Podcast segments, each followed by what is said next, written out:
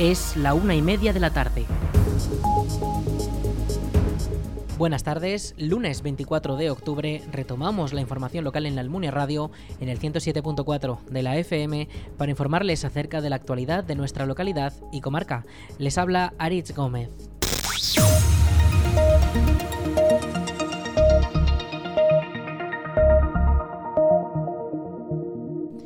El Banco de Sangre llama a todos los vecinos de la Almunia a que acudan a donar sangre durante los días de campaña en los que permanecen en la localidad. Para poder donar sangre se puede acudir al Palacio de San Juan durante los días 20, 21 y 24 de octubre de 5 y media a 9 de la noche. Desde la entidad explican que necesitan unas colectas extraordinarias en esta campaña para poder atender todas las necesidades de los pacientes.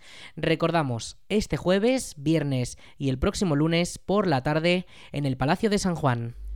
El proyecto de la planta de biogás que se instalará en la Almunia ha sido reconocido por el Ministerio para la Transición Ecológica y el Reto Demográfico, eh, también conocido como el MITECO.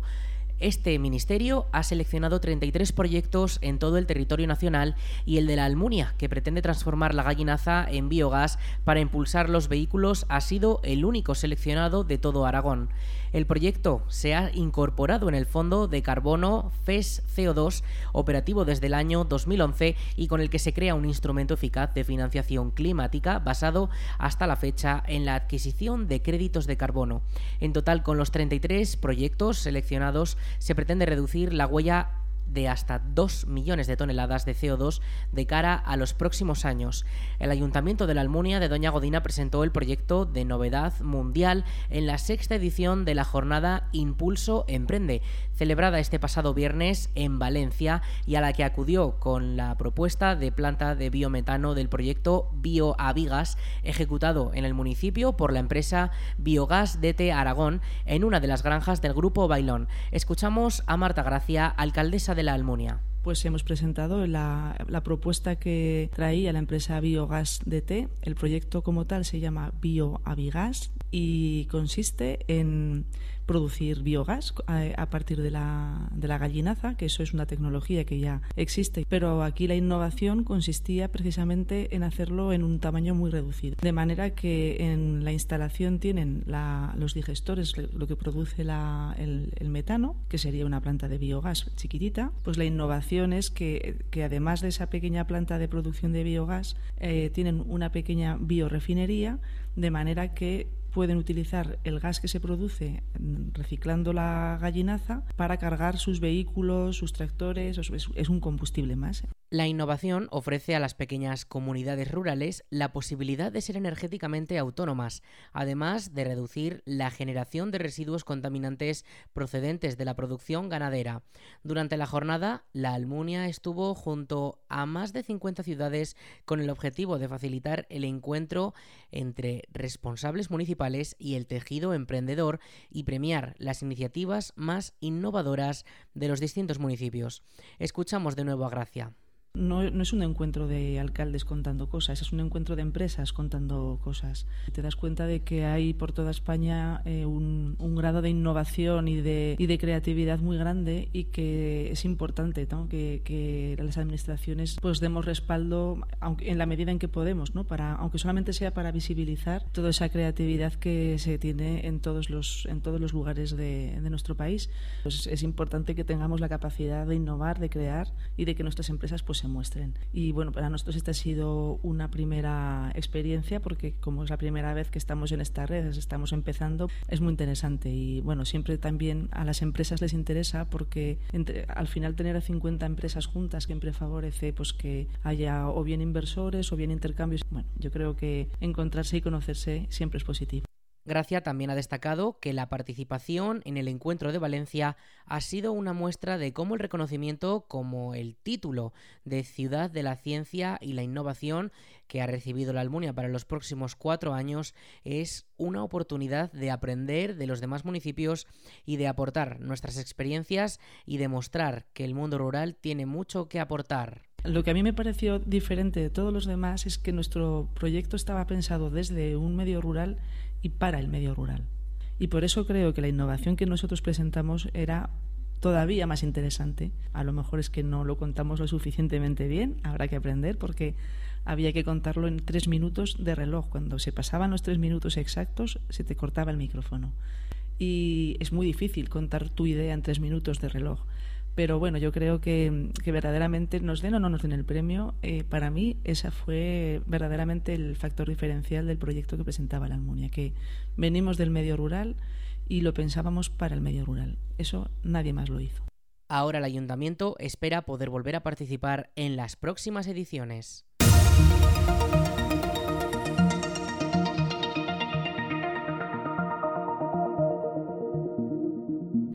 La Concejalía de Cultura y Participación Ciudadana junto a la Biblioteca Municipal de la Almunia han presentado el programa de actividades con motivo de la Semana de la Biblioteca. Este evento comienza el lunes 24 y finaliza el lunes 31 de octubre y se celebrará en la Biblioteca de la Almunia con entrada libre en todos sus actos hasta completar aforo. Entre las distintas actividades encontramos encuentros con autores como Omar Fonollosa el día 26, Víctor Juan el día 27 y Manuel Julvez el día 28. Cuentacuentos también el día 25, bajo inscripción llamando a la biblioteca, y la presentación del libro El Paseo por la Almunia el día 31. Morata de Jalón celebra este fin de semana la segunda edición del WAG Fest, una macroexposición itinerante que cuenta con una gran maqueta de más de 200 metros cuadrados y alrededor de 6.000 miniaturas bélicas.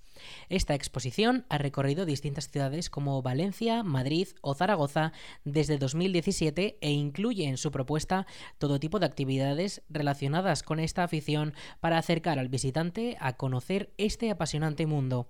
Durante el evento, los visitantes podrán disfrutar, aparte de la exposición, también de un taller de pintura, una zona de juegos y otra de demostraciones en la que podrán experimentar la afición en su parte más dinámica. El WAG Fest tendrá lugar el fin de semana del 29 y 30 de octubre y será en el pabellón de Morata de Jalón. Y el horario de apertura al público será de 11 de la mañana a 2 de la tarde y de 4 a 8 de la tarde.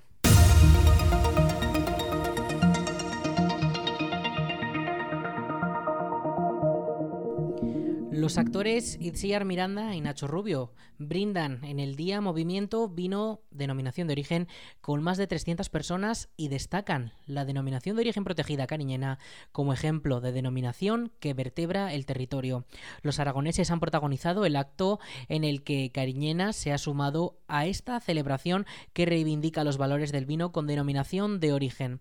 Ambos han impuesto sus manos en el Paseo de las Estrellas y rodarán el año que viene la película Cariñena basada en la novela de Antón Castro. Escuchamos a Itziar Miranda y Nacho Rubio. En mi casa nunca faltó una botella de cariñena, nunca. Para mi abuelo la garnacha era su uva favorita, decía que era el vino del amor, creo que no es el único que lo decía. Dicen que la garnacha es la novia con la que todas las uvas se quieren casar. Mi abuelo también decía que la garnacha es como nosotros, los aragoneses, es resistente, se adapta a todos los suelos, pero también es delicada, cálida y elegante, como nosotros. De verdad, yo estoy muy feliz de que nos hayáis invitado a este sitio. Gracias José Luis, gracias Antonio, gracias Sergio, gracias Cariñena por invitarnos a esta experiencia tan inolvidable, a este templo en el que se tejen amistades al ritmo de las vides. Pues que es una maravilla. O sea, la labor que se ha hecho, el esfuerzo que se ha hecho en modernizar, en sacarle todo el partido a unas uvas tan características de aquí, a la que tanto se le debe además, ¿no? Unas uvas como la cariñena, la garnacha, que, vamos, que han salvado la, la viticultura, ¿no? En su momento la salvaron y convertir esos vinos que tenían esa fama, esa tradición de vinos duros, de vinos agrestes como la tierra, convertirlos en estas delicias que se hacen ahora gracias a la tecnología, gracias al esfuerzo de los viticultores. O sea, eso es para, vamos, un aplauso, un aplauso y una maravilla, la verdad. El presidente de la denominación de origen protegida cariñena, Antonio Ubide, ha resaltado en esta celebración el trabajo de agricultores y bodegas para la mejora del medio ambiente continuada, con iniciativas pioneras en toda España como el tratamiento ecológico de plagas con feromonas. Le escuchamos. Las bodegas están haciendo un esfuerzo en cuanto a lo que es depuración Muchas ya están instalando placas solares y alguna ya tiene más del 60% de su consumo de energías renovables, que además este año se le va a lucir porque al precio que está la energía eléctrica, pues todavía más. Y eh, como viticultores, pues bueno, cada vez estamos reduciendo más la huella de carbono, así como el uso de fitosanitarios. Somos la única denominación de España que utilizamos 100%, estamos libres de utilización de insecticidas mediante la lucha de la confusión sexual, mediante la utilización de feromona. Esto ya es el sexto año. O sea, eh, las, denominaciones de origen y más en el sector del vino somos ejemplo de sostenibilidad y lo somos porque llevamos aquí cientos de años y queremos seguir llevando cientos de años. Un total de 36 denominaciones de origen vinícolas de toda España han participado en este brindis simultáneo que este año ha tenido como lema Denominaciones de origen territorios sostenibles. La Diputación de Zaragoza ha contratado una plataforma de préstamo digital para que 47 bibliotecas de la provincia puedan ver películas y documentales. Coincidiendo con el Día Internacional de las Bibliotecas, este lunes 24 de octubre, la DPZ ha puesto en marcha un nuevo servicio para las bibliotecas de la provincia. Se trata de promocionar el acceso gratuito a los usuarios de estas instalaciones al portal de películas y documentales eFilm. Tras el periodo de solicitud, un total de 47 bibliotecas municipales se ha adherido a esta iniciativa. Escuchamos a la diputada delegada de Archivos y Bibliotecas de la Diputación de Zaragoza, Mercedes Trébol. Las bibliotecas son lugares claves en la vida de nuestros municipios. Y es que no solamente son gérmenes culturales, sino que se convierten en núcleos de encuentro. Gracias a la labor de las más de 180 bibliotecas municipales de la provincia, nuestros vecinos tienen acceso gratuito a los libros y desde ahora, gracias a este servicio de préstamo digital, también a otros soportes culturales como películas, documentales o series. Desde las 47 bibliotecas que han querido contar con este servicio, financiado por Diputación de Zaragoza, se les facilitará a los usuarios una clave con la que podrán acceder de forma gratuita a todo el catálogo de esta plataforma. El portal eFilm ofrece a los usuarios un variado catálogo de contenido digital, documentales, culturales, artísticos, educativos, científicos y de entretenimiento, series, animación infantil, cine nacional e internacional, conciertos y cortos y mucho más contenido. El servicio se ofrecerá a los usuarios de las bibliotecas que lo han solicitado por un coste total de casi 6.000 euros que será asumido por la Diputación de Zaragoza y permitirá que disfruten de estos contenidos no solamente desde la propia biblioteca, sino desde su casa.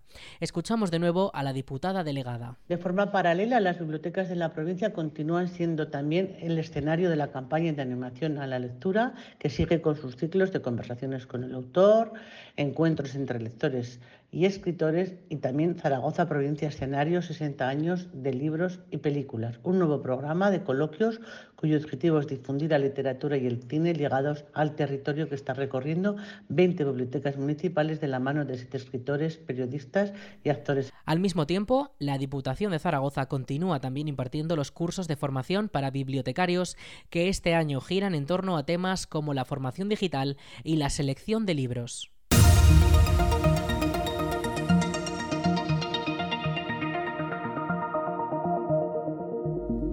La Guardia Civil ha detenido a un conductor por presunta falsificación de documentos. Los hechos ocurrieron durante la noche del 5 al 6 de octubre, cuando una patrulla de tráfico de Calatayud se encontraba realizando distintos controles de alcoholemia en la carretera A2302 en el término municipal de Morata de Jalón. Durante el proceso de estos controles, un individuo fue parado y se le solicitó la documentación, la cual resultó ser sospechosa para los agentes. Ante esta sospecha, se solicitó la presencia del Grupo de Investigación y Análisis de Tráfico en Aragón y de la Policía Judicial de la Almunia, quienes determinaron que los documentos analizados eran falsos y que esta persona habría llegado a utilizar hasta seis identidades diferentes. El detenido residía en Morata de Jalón y se presentaba como un ciudadano francés, aunque las labores de investigación determinaron que era marroquí, que tenía varias órdenes de ingreso en prisión y de expulsión del espacio Schengen, por lo que debía ser expulsado de España. El varón de 41 años fue puesto a disposición judicial por un delito contra la seguridad vial, puesto que tampoco contaba con permiso de conducir. La justicia decretó su ingreso en prisión y actualmente se encuentra en la prisión de Zuera. La Diputación de Zaragoza ha repartido 350.000 euros en ayudas para la realización de actividades deportivas entre 217 clubes y asociaciones de la provincia.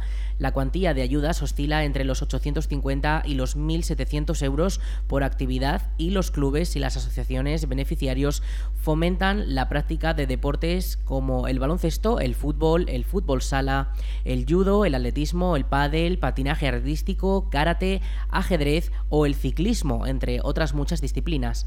Estas subvenciones van destinadas a entidades sin ánimo de lucro, se complementan con otra línea de ayudas para equipos de élite y permiten que los beneficiarios financien gastos como fichas, arbitrajes, equipaciones, desplazamientos, monitores, entrenadores, organización de eventos y más. Desde 2016, la Diputación de Zaragoza ha distribuido casi 2 millones y medio de euros en ayudas en esta misma línea para fomentar la realización de actividades deportivas en los municipios de la provincia. Durante 2021, esta misma convocatoria concedió ayudas por valor de 350.000 euros a 170 clubes y asociaciones. Además, en breve se resolverá la convocatoria de ayudas para los equipos que compiten en competiciones de categoría nacional que este año, según señalan desde la propia DPZ, han aumentado su cuantía un 35% hasta llegar a los 450.000 euros.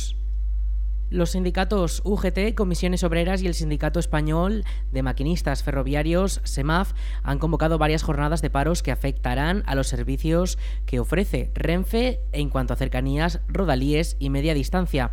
Las jornadas de huelga se han convocado debido al bloqueo del convenio colectivo de los trabajadores de Renfe y comenzaron el pasado 19 de octubre con una concentración frente al Congreso de los Diputados. Los usuarios que utilicen el tren notarán estos paros los días 28 de octubre, 7 y 11 de noviembre. En el caso de la jornada de octubre, la huelga será desde la medianoche hasta las 11 de la noche, por lo que se prolongará durante todo el día. En el caso de los dos días de noviembre, se producirán desde las 6 hasta las 9 de la mañana y desde las 6 a las 8 de la tarde en ambos días. El primer día de paros coincide además con la operación salida por el puente festivo de Todos los Santos y afectará a las estaciones de tren y trayectos de la zona de Valdejalón, por lo que se recomienda consultar la última información en los canales oficiales de Renfe y en puntos de venta oficiales.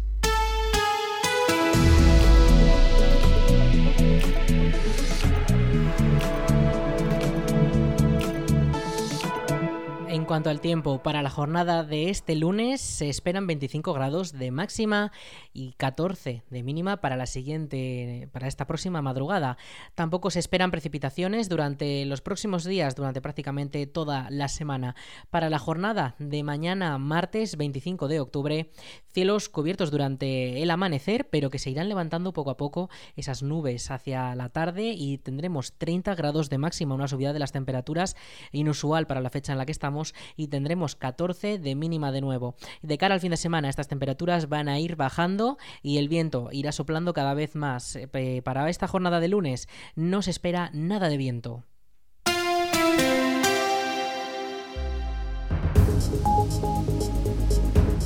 Hasta aquí la información local en la Almunia Radio. En unos minutos, a las 2 de la tarde, toman el relevo nuestros compañeros de Aragón Radio con más información. Un saludo en nombre de todo el equipo y de quien les habla, Aritz Gómez. Buenas tardes.